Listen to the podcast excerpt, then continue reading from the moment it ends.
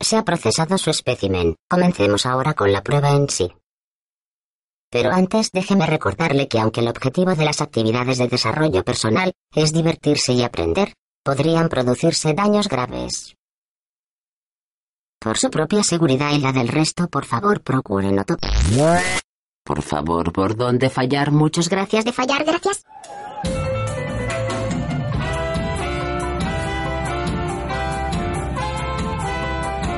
Voy a cumplir casi el mes sin grabar un programa de código muerto.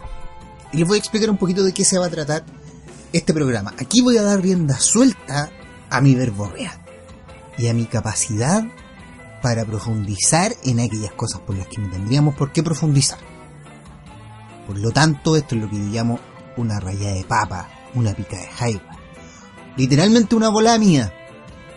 Acá está lleno de juicios, de percepciones subjetivas, de emocionalidad, de reflexiones. Así que aquí no me vengan a pedir un análisis serio, eh, donde yo pueda transmitirles lo que a ustedes les pueda parecer, porque esto es única y exclusivamente mis pensamientos y no me hago cargo de ellos. Mentira, me hago cargo de cada uno de mis dichos. Pero con la gran ventaja de que, como siempre digo, a mí con argumentos me convencen fácilmente. Y yo estoy en deuda con ustedes. En más de alguna ocasión les he hablado de los juegos de rol y de su importancia actualmente en la industria. 20 años atrás yo jamás me imaginé que algo que nació producto de un grupo de frikis en las universidades de Estados Unidos, de amantes de la lectura de los libros de fantasía, íbamos a, a tener este nivel de impacto que existe actual, actualmente en nuestra sociedad. El mundo del videojuego en gran parte actualmente... Actualmente el mundo del videojuego uno de sus grandes fuentes de ingreso y de sus vetas por explotar tiene que ver con el mundo de los juegos de. Y nosotros los conocemos a través de sagas tan importantes y tan relevantes como Final Fantasy, como la saga de Elder Scrolls, los Fallout, mucha gente ahora está esperando las nuevas eh, secuelas de The Witcher, de Dragon Age. Tenemos por el lado oriental también sagas tan importantes como los Dragon Quest, como Shin Megami Tensei, una de mis favoritas, de mis regalonas. Pero los juegos de rol tienen un origen que nada tiene que ver con el entretenimiento electrónico. Como les decía al principio, esto nace en los 70, producto de un grupo de frikis que en ese tiempo eran muchísimo más marginados de lo que somos nosotros ahora, que eran aficionados a los juegos de guerra, a los wargames, juegos de tablero muy similares a lo que algunas veces podemos ver en algunas películas o series, por ejemplo en Juego de Tronos, cuando los generales y sus capitanes y todos sus altos mandos están planificando en el campo de batalla y podemos ver desplegado en un mapa una serie de piezas que representan a las tropas y cuál va a ser la estrategia que ellos van a, llevar a cabo para poder eh, conseguir la victoria en la batalla. Los Wargames confrontaban a dos generales a cargo de un montón de ejércitos. Cada una de estas piezas tenía características particulares que les permitía moverse por el terreno con distintas habilidades, podríamos decir. Y todo esto se podía ir resolviendo a medida también que avanzábamos en cada uno de los turnos que tenía cada personaje, cada uno de los jugadores, con tiradas de dados. Porque, por ejemplo, supongamos que hay un, una tropa de soldados con, con armas de, de fuego van a tener un poder de ataque, de rango de distancia distinto a lo que va a ser una caballería que solamente va a estar con espadas, pero a caballo, que van a poder moverse mucho más rápido. Entonces estos conflictos se resolvían tirando los dados, haciendo uso de reglas para medir las distancias con precisión, etc. Ustedes se imaginarán que comenzar un juego de un wargame tomaba demasiado tiempo y además involucraba solamente a dos personas. Por lo tanto, un joven inquieto aficionado a la fantasía medieval, fanático a rabiar de Tolkien, llamado Gary Gygax, además un Homo Ludens empedernido, alguien fanático de los dados y de los juegos de mesa, los juegos de tablero. Se le ocurre tratar de eh, simplificar un poco estas mecánicas que existían en los wargames, permitir además un juego que, donde pudieran participar más de dos personas y agregar un componente único hasta ese momento en los juegos de mesa, los juegos de tablero a la fecha. Él quería instalar el juego cooperativo, donde dos o más personas cooperaran en pos de conseguir una meta y que no estuvieran compitiendo, que su objetivo no fuera derrotar al contrario. Hasta allí poco me podrán entender, pero los juegos de rol en esa época, eh, el que podríamos llamar el primer juego de rol no entra en tantos detalles porque la historia no, tiene muchísimos más detalles. Pero cuando aparece el primer eh, Dungeons and Dragons, lo que pretende eh, Gary Gygax es instalar las bases de lo que podríamos llamar eh, es un sandbox.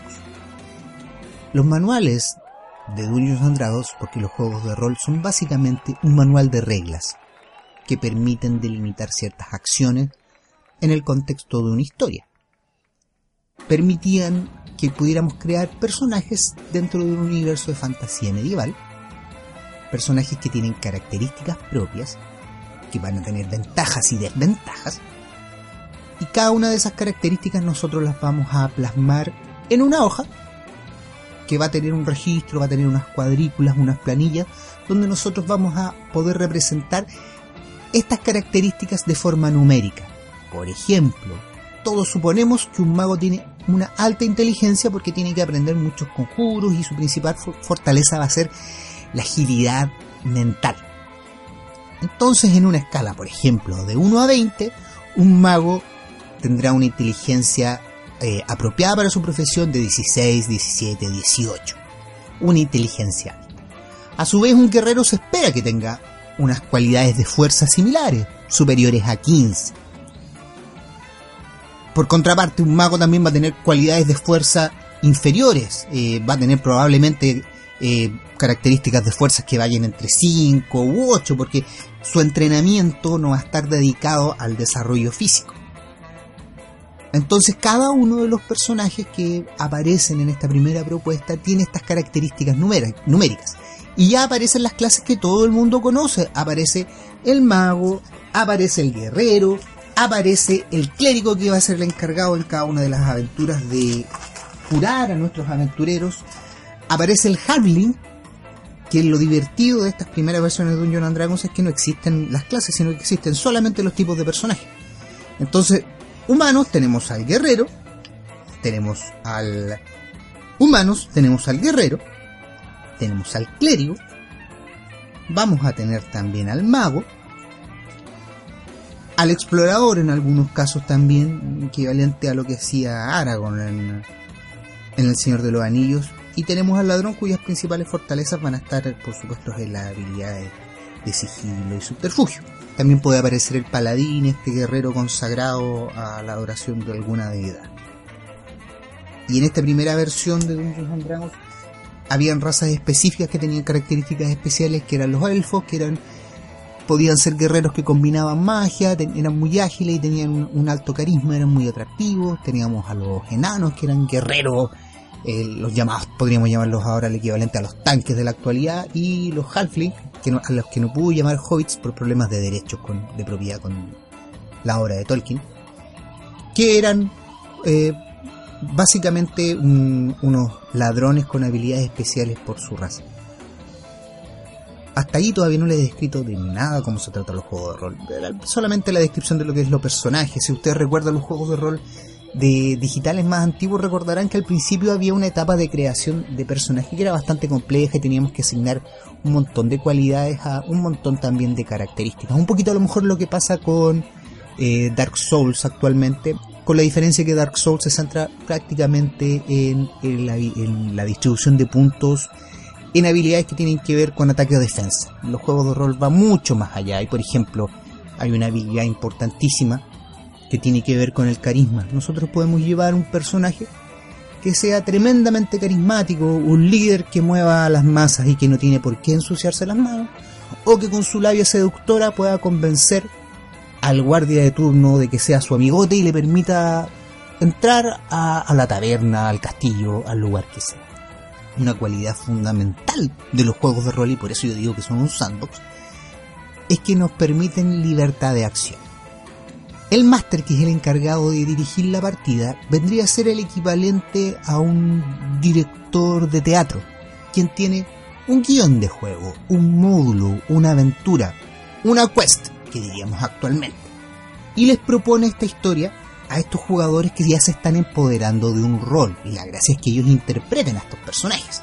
Por lo tanto, si yo soy un personaje que soy muy hablador, que me encanta darme vueltas y profundizar y usar palabras rebuscadas, pero estoy interpretando un enano bruto que lo que le gusta es resolver las cosas con su eh, hacha de un mano, tengo que interpretar a este personaje como si fuera el personaje que está descrito en las características. Y tengo que actuar e interactuar con el mundo que me va a narrar el máster de esa forma también. Entonces el máster me va a proponer una aventura, lo más típico tópico en este tiempo era que las aventuras partieran en una taberna, donde por alguna razón se reúne este grupo de aventureros y se le asigna una misión contamos con libertad desde ese momento porque los aventureros pueden recorrer el pueblo para buscar pistas, empezar a conversar con la gente. De ahí es clave que, por ejemplo, el carisma sea una habilidad que a por lo menos algún personaje pueda desarrollar para que haya alguien que no tenga que andar zarandeando a la gente para conseguir la información, sino que pueda ser amable o alguien que tenga habilidades investigativas, como después vamos a revisar otros géneros del juego de rol.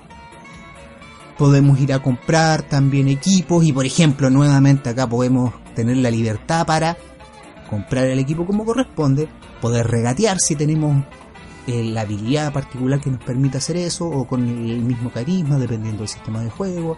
Podemos ir en la noche a la armería y robar las cosas, con consecuencias, por supuesto. Si queremos robar, vamos a tener que enfrentar a la justicia. Un poquito lo que hace Skyrim, una escala mucho menor, pero en Skyrim podemos ver los efectos de eso, de efectos que por supuesto se remueven con el tiempo, porque las inteligencias artificiales, los sistemas electrónicos todavía son limitados. Pero un máster jamás se va a olvidar que pateaste la gallina de un importante vecino de la localidad donde está corriendo tu aventura. Y podemos entonces a partir de estas pistas empezar a conocer los detalles de este mago que está encerrado en una torre y que tiene secuestrada a la hija del alcalde del pueblito donde te estás alojando que tiene no muy buenas intenciones con ella y que quiere echar una maldición en el pueblo, entonces con tu equipo eh, elaboras una estrategia para ir a, acudir a, en rescate de esta damisela para cobrar la recompensa. Y acá de nuevamente tenemos libertad plena. Vamos a poder acudir en cual beaten up a golpear y machacar a cuanto personaje se nos aparezca por delante. Podemos ir utilizando habilidades de sigilo, como en un buen Dishonored, por colocar un ejemplo. Eh, y que esto nos va a permitir ir eh, avanzando sin tener secuelas, sin que suframos tanto daño. En fin, pensemos en la estrategia que se les ocurra a ustedes para poder enfrentar este desafío. Los juegos de rol antiguos también eran muy clásicos que nos encontráramos con puzzles que tenían que ser resueltos, puzzles lógicos, puzzles muy en el estilo de lo que nos aparecía en Resident Evil, que teníamos que resolver para abrir puertas, en fin. Y todas estas acciones se resuelven narrándolas. Entonces les voy a colocar un ejemplo. Yo voy a hacer el máster y voy a interpretar a la vez a un jugador.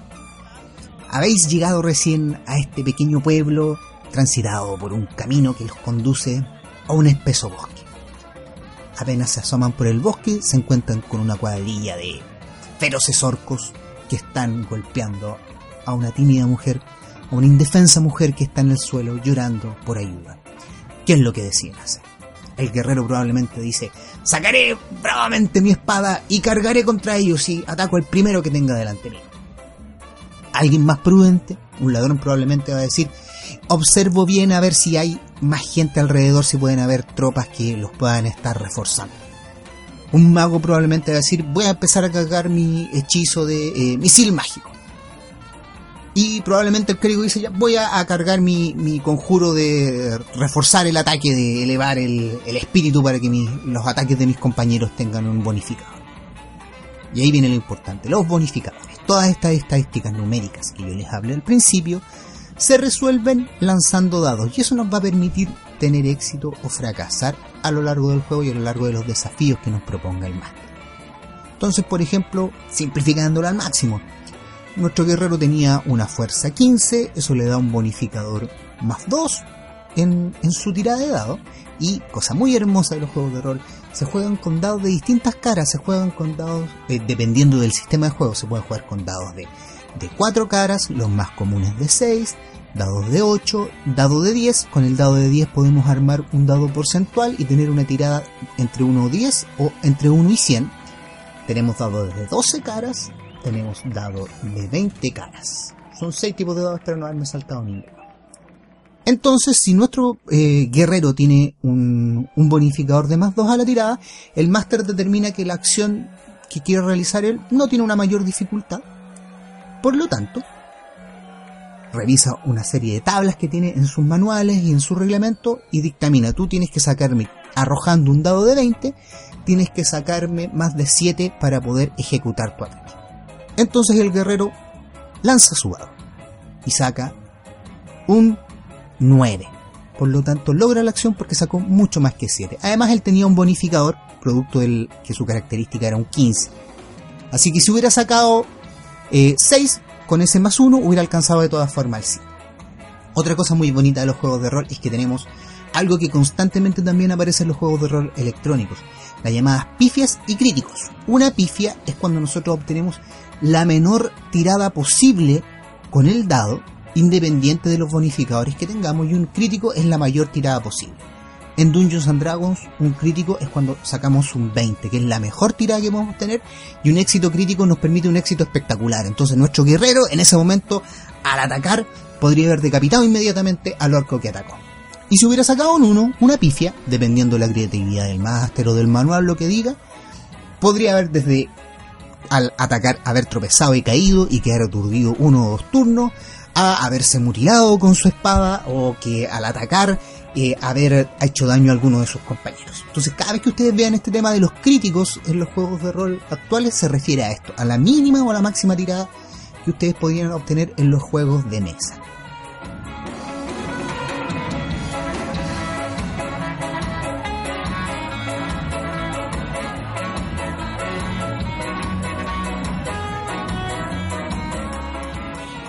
Y esos son básicamente los juegos de rol. Yo siempre lo comparo con una obra de teatro que tiene un guion flexible, donde hay un director de teatro que va proponiéndonos propuestas y no es en nuestra tarea interpretar bien a los personajes o a este juego ultra básico que hacíamos cuando niños de jugar a los policías y ladrones, a los vaqueros y a los indios, donde en algún momento decía yo te disparé y el otro decía no yo te disparé, no yo te disparé, no yo lo esquivé. Entonces ese tipo de situaciones imaginativas las resolvemos con los dados y con las reglas que nos proponen los manuales de juegos. Juegos de rol tenemos para todos los gustos. En una primera época lo que más tenía presencia eran los juegos de fantasía medieval y básicamente las temáticas se centraban en lo que hoy podemos conocer como un diablo, meternos en un dungeon, en, una mazmorra, ir aniquilando la mayor cantidad de enemigos y ir obteniendo tesoros, eh, descubriendo armas mágicas que nos iban a fortalecer más y iban a permitir enfrentarnos a criaturas mucho más grandes. Pero no es el único género de juegos de rol existentes. El mismo Dungeons and Dragons experimenta una evolución. Al principio solamente podíamos llegar hasta el nivel 10. Con posterioridad y viendo las necesidades que tenían los jugadores, la editorial a cargo de este juego, que en ese tiempo era TSR, decide sacar una ampliación del manual llamada Advanced Dungeons and Dragons que nos, nos permitía llegar hasta niveles 20. Nos permitía esta vez ya escoger razas y profesión, habiendo algunas razas que son incompatibles con ciertas profesiones. Un enano no puede ser mago, por ejemplo. Y permitiendo muchísima más libertad al momento de estructurar las aventuras o módulos. Ya no es simplemente ir a meternos a un dungeon y arrasar con cuantas criaturas podamos, sino que comienza a cobrar muchísima más importancia los aspectos culturales de cada uno de los pueblos en los que nos eh, introduzcamos o de las razas con las que interactuemos. Comienzan a cobrar mucha más importancia muchos elementos de la fantasía que estaban presentes en las novelas y nos permiten no hacer un simple matamata, no es un hack and slash, sino que nos permiten interpretar mucho mejor una historia tenemos ese avance entonces por ese lado en el ámbito de la fantasía medieval ya entrado en los 80. Pero como les decía, no es el único género. Tenemos también tantos géneros como quepa la imaginación y como quepan los géneros de la fantasía literaria. Por supuesto que lo más conocido al principio era la ciencia ficción, la space opera que está viviendo un momento vibrante gracias a las películas de Star Wars. Y el decano de los juegos de rol de ciencia ficción se llama Traveler, un juego que estaba fundamentalmente centrado en los combates espaciales y en las redes de comercio que pudiéramos establecer a lo largo de la galaxia. Era un juego bastante complejo en comparación a Dungeons and Dragons, por lo tanto, fue fanático también de los frikis más cabezones que existían en la época, los fans de Star Wars. Por otro lado, tenemos al otro gran decano al que instala la otra gran rama en los juegos de rol, que tiene que ver con los juegos de rol de investigación y terror. Hablemos directamente de terror. La llamada de Tulu hace su aparición de la mano de el diseñador de juegos Sandy Peterson, un personaje que también está relacionado con el diseño de videojuegos, ha trabajado también en industria. Quien en una primera instancia quería adaptar una serie de poemas del escritor de Providence H.P. Lovecraft que estaban ambientados en las tierras del sueño, que son historias muy poéticas, muy hermosas, que tienen un carisma totalmente distinto al producto que aparecería después.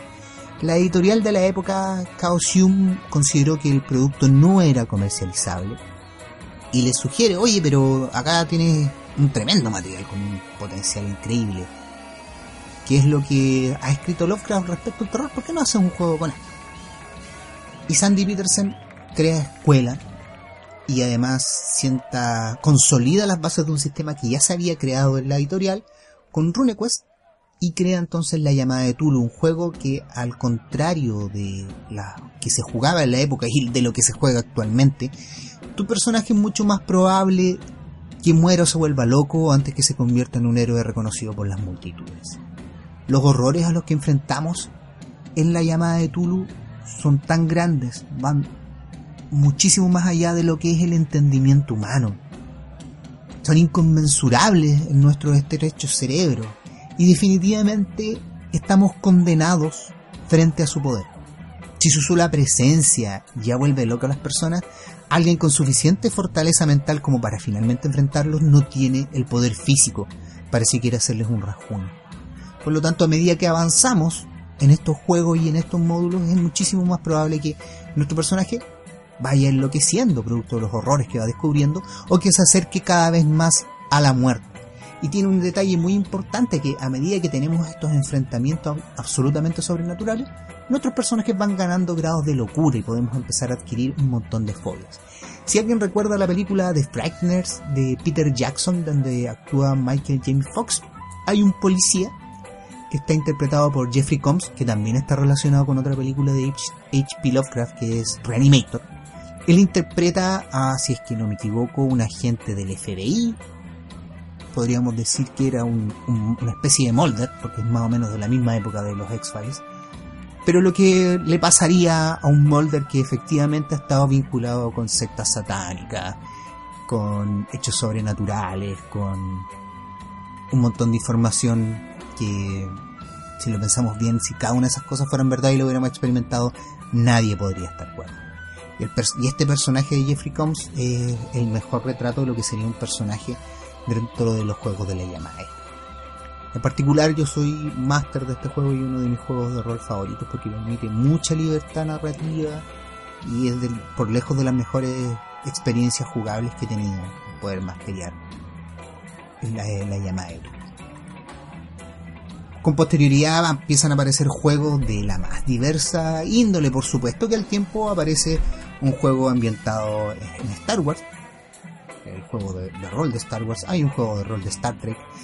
Para aquellos que son más fans de la fantasía oscura, eh, existen juegos ambientados en los mundos de, de Morcook y tenemos por supuesto Stonebringer, donde Elric de Menimon es el protagonista y en donde también tenemos esta como eh, contrariedad con lo que es la fantasía medieval heroica de Dungeons and Dragons, porque acá los personajes son mucho más trágicos y tienen conflictos morales muchísimo más complejos. Acá las cosas no se tratan de hacer en este universo por el bien de la humanidad o por la gloria personal. Son personajes que tienen que tomar muchas decisiones ambivalentes.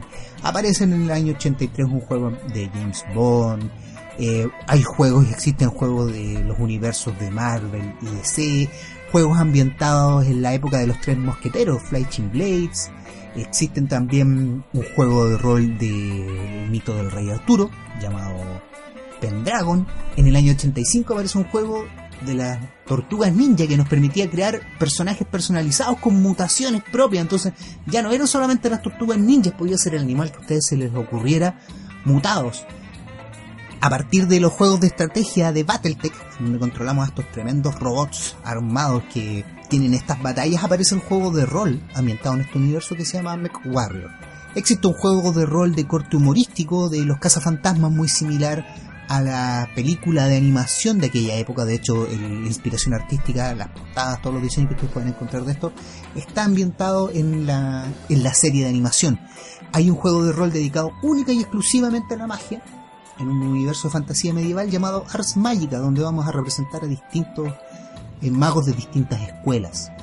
Tenemos un juego de la calaña que ahora ha regresado también al mundo digital, que mezcla el cyberpunk con la fantasía medieval, Shadowrun. Y el otro gran e importantísimo juego de esta época es el juego Cyberpunk, que también va a tener una adaptación a los videojuegos de mano de Red el mismo estudio responsable de The Witcher. Y eso es más o menos lo que tenemos en la primera época. Probablemente mucha gente empieza a tomar conexión con los juegos de rol en los años 90, cuando aparecen los juegos de mundo de tinieblas. Y nuevamente cambia el panorama del juego de rol porque empiezan a haber otros énfasis. los juegos de mundo de tinieblas, los más conocidos son Vampiro la Mascarada y Hombre Lobo del Apocalipsis, se centran ya no tanto en las resoluciones que podamos tomar en las tiradas de dados, que hasta esa época era lo fundamental. Las acciones se resuelven con tiradas de dados, sino que se coloca un especial énfasis en la interpretación. Son los llamados juegos de rol narrativos. Las mecánicas para resolver los conflictos ya no se resuelven con una infinidad de tablas, mirando cada una de las estadísticas de nuestra hoja de personaje y lanzando muchos dados para comparar sus resultados, las tiradas son súper sencillas, se utilizan solamente dados de 10 y cada personaje, dependiendo de cada habilidad, puede tirar una cantidad determinada de dados. Por ejemplo, en habilidades que tengan que ver con velocidad, tengo 5 dados de un, máximo de 10. Y por supuesto que ahí va a haber un rango para determinar cuáles son las tiradas exitosas de las que no. Porque acá el énfasis está puesto en la narración, en la interpretación, en la interacción y en cómo nos vamos metiendo en todo este universo de mundo de tinieblas que se compuso a la larga de, un, de muchísimos más. Estaban también eh, Mago la Ascensión, teníamos un mundo que estaba ambientado en las hadas, en las momias. Posteriormente aparecieron cazadores de todos estos eh, estas aberraciones.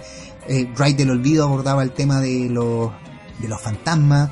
En fin, había todo un universo que se creó en torno a un mundo de tinieblas, un, universos que se cruzaban, los manuales eran compatibles entre ellos y a mí me tocó en una ocasión jugar con mi hoja de personaje de hombre lobo, enfrentarme a otros personajes que eran vampiros con, con hojas de personajes de vampiro.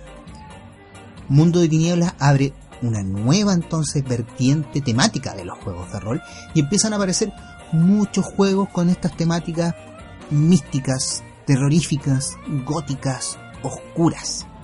No, no se quedan solamente en, en mundo de tinieblas. Y en este tiempo, por ejemplo, aparece Cult, aparece Innominis Satanis, y aparecen una serie de juegos que apelan a este mundo oculto al que no tenemos acceso directamente, el que permanece oculto por diversas razones, y eh, el que debemos descubrir a través de las aventuras a las que nos enfrentamos. En esta época sale un juego de rol también que es importantísimo, de origen español, que se llama Aquelarre, el que está ambientado en la Inquisición española y tiene muchísimos detalles históricos, un juego de, de rol de corte muchísimo más realista, muchísimo más crudo, y que recomiendo fervientemente, sobre todo a la gente que le gusta mucho la historia. En esta época también empiezan a aparecer con harta fuerza los juegos de rol ambientados en el oeste. Está Far West, que es un juego del oeste bastante tradicional, lo que podríamos comparar con un Red Dead Redemption. Y uno de mis favoritos, que todavía no he tenido la oportunidad de masteriar, aparece Deadlands, que es un, un oeste místico donde hay fuerzas sobrenaturales que se han desatado y donde existen los Sasquatch, donde existen los taures que, cual Gambit, pueden hacer trucos de magia con sus cartas y liberar energía. Los chamanes efectivamente tienen poderes para conectarse con los tierras y invocar a sus animales totémicos y nos enfrentamos. Esto es Red Dead Redemption, pero un Dead Nightmare. Imagínense eso. Con magos, con chamanes, con conjuros, con maldiciones, todo eso llevado a, a lo concreto. Y en esta época también empiezan a aparecer los primeros juegos ambientados en universos steampunk y, el decano en ese sentido es Castillo de Falkenstein, donde mezcla, pero todas las mejores y más locas fantasías de la época con cepelines, máquinas a vapor, robots, exploraciones por los canales de Marte que sí tienen agua y un largo etcétera. Y son aventuras de corte mucho más similar a lo que son las, las películas de Errol Flynn, a las películas clásicas de Errol Flynn. Durante toda esta época, Dungeons and Dragons no se estanca y está constantemente evolucionando. Al Advanced Dungeons and Dragons se aplica una revisión que es conocida en España y en Latinoamérica como Advanced Dungeons and Dragons Second Edition.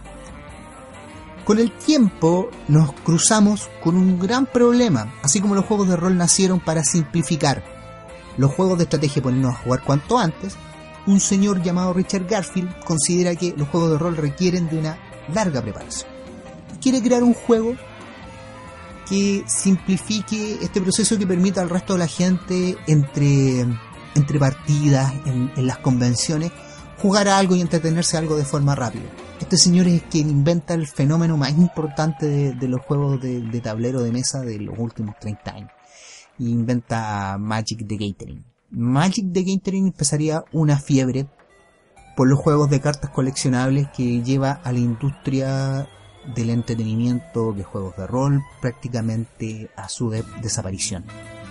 Oscura época de los 90 si nos acordamos también del boom que provocó Liefeld y McFarlane en los cómics, con la fiebre de los números 1 y las portadas con trucos que fueron reproduciendo Marvel y ese imitando a su competidor Image.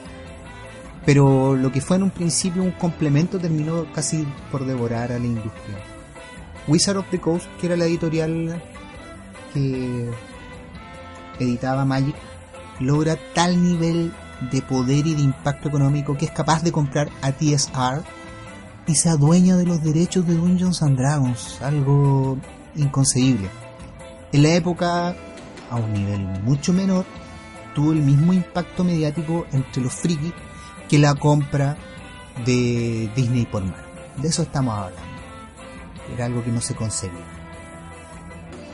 Y entonces Dungeons and Dragons tiene una tercera edición.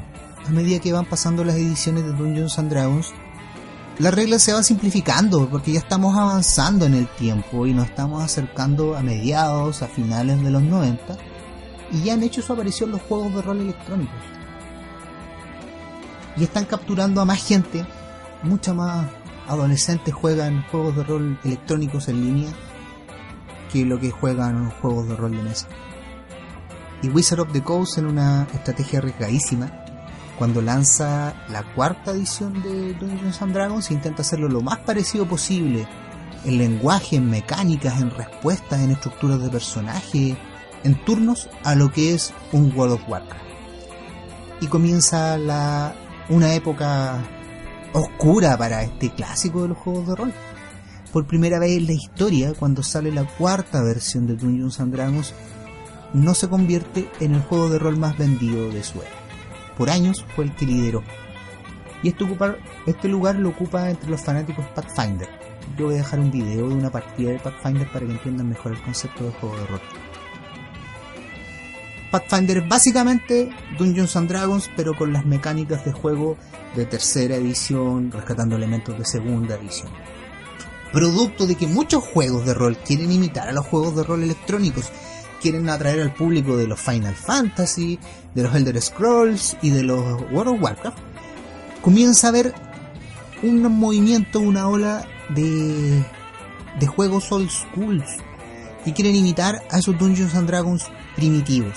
Y empieza entonces todo este movimiento retro de los juegos de rol. Y eh, que intentan centrarnos nuevamente en las aventuras, en, en sagas no tan largas, centradas mucho más en la acción rápida y desenfrenada. Entonces, por ejemplo, salen versiones de la llama de Tulu, que se llama El Rastro de Tulu, que está muy, muy, muy centrada en la investigación eh, y que permite partidas mucho más rápidas y mucho menos complejas que lo que hace la llamada de Tulu.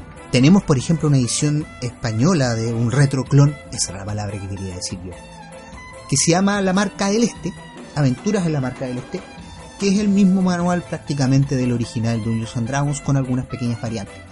Y mucha gente entonces empieza a hacer sus imitaciones de estos juegos. En estos momentos yo encuentro que los juegos de rol gozan de una gran salud. Si ustedes entran a Kickstarter, constantemente se van a encontrar con gente que está tratando de editar manuales ambientados en los más diversos universos. Y esto le ha dado una, una buena segunda vida. Nunca va a tener a lo mejor el nivel de popularidad que tuvieron en los 90 entre el público friki. Porque ahora estamos más centrados en otras cosas, en, en, en otras aficiones pero podemos decir que tenemos mucha variedad que ha estado alimentada en gran parte, por ejemplo, por fenómenos como las películas y las series de zombies. Tenemos un montón de juegos que están ambientados en, en, estos universos.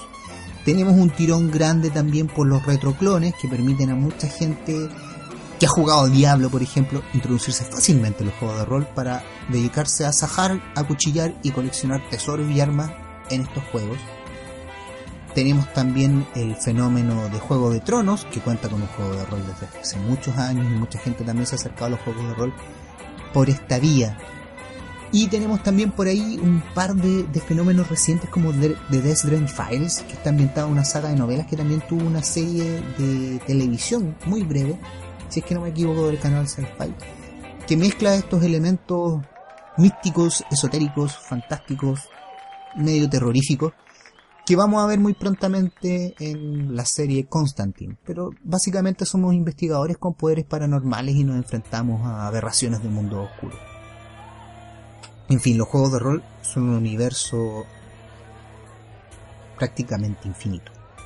Con un manual nosotros tenemos la posibilidad de hacer lo que se nos ocurra, inventar las sagas que queramos y ir resolviendo cada una de las situaciones con las instrucciones que nos aparecen en los juegos de rol para ir resumiendo, un juego de rol es básicamente un sistema de reglas que nos va a permitir, por un lado, ir creando personajes, perdón, en primer lugar nos propone un universo de juego con ciertas lógicas e historias internas, una cosmogonía, ciertos antecedentes que nos van a permitir tener un bagaje para poder pasar a la segunda parte que es importante, que es la creación de personajes dentro de este universo, que van a poder tener distintas características a continuación de eso y derivado de la hoja personaje, tenemos que tener mecanismos de resolución de acciones y estos suelen estar divididos en combate y en el resto de las acciones. Combate por lo general es lo más complejo y es lo que más se le dedica espacio, pero siempre también van a haber opciones para ver cómo nos curamos, cómo podemos hacer investigación, cómo podemos desarrollar nuestros puntos de experiencia, etc. Por lo general hay una sección que tiene que ver con el equipo y nuestro manual por lo general va a concluir con un resumen de las tablas más importantes que vamos a usar y un módulo para que empecemos a jugar. La mejor comparación que podemos hacer con un juego de rol de verdad, como yo he dicho en el foro. Con un juego de rol electrónico podríamos tomarlo en Neverwinter Nights de Bioware, que es un juego que los que lo probaron, si jugaron la campaña, a lo mejor lo podían haber encontrado un poco pobre. Pero era porque el juego era básicamente un motor para poder invitar a otra gente a jugar los módulos que nosotros creáramos. Ahí estaba su fortaleza. En ese sentido, yo me atrevo a decir que Neverwinter Nights debe ser el mejor acercamiento de un juego de rol de mesa, de lápiz y papel, a lo que es el mundo electrónico. Porque todo el resto de los juegos de rol se acercan o se alejan más a ese concepto, pero el el corazón de Neverwinter Nights era en compartir nuestra experiencia, nuestras creaciones y nuestra jugabilidad emergente con otros, ya fuera en línea o en ese tiempo todavía en En un segundo programa más adelante voy a hablarles de por qué a partir de todo esto podemos hacer una gran diferencia entre lo que son los juegos de rol occidentales y los juegos de rol orientales o JRPG. Pero ya me extendí demasiado en el tiempo, así que eso va a quedar para una próxima oportunidad. Desde código muerto, interfiriendo en su tiempo útil y productivo y llenando su cabeza con información absolutamente inútil que no les va a servir de nada, se despide Keko el Freak. Nos escuchamos en una próxima transmisión.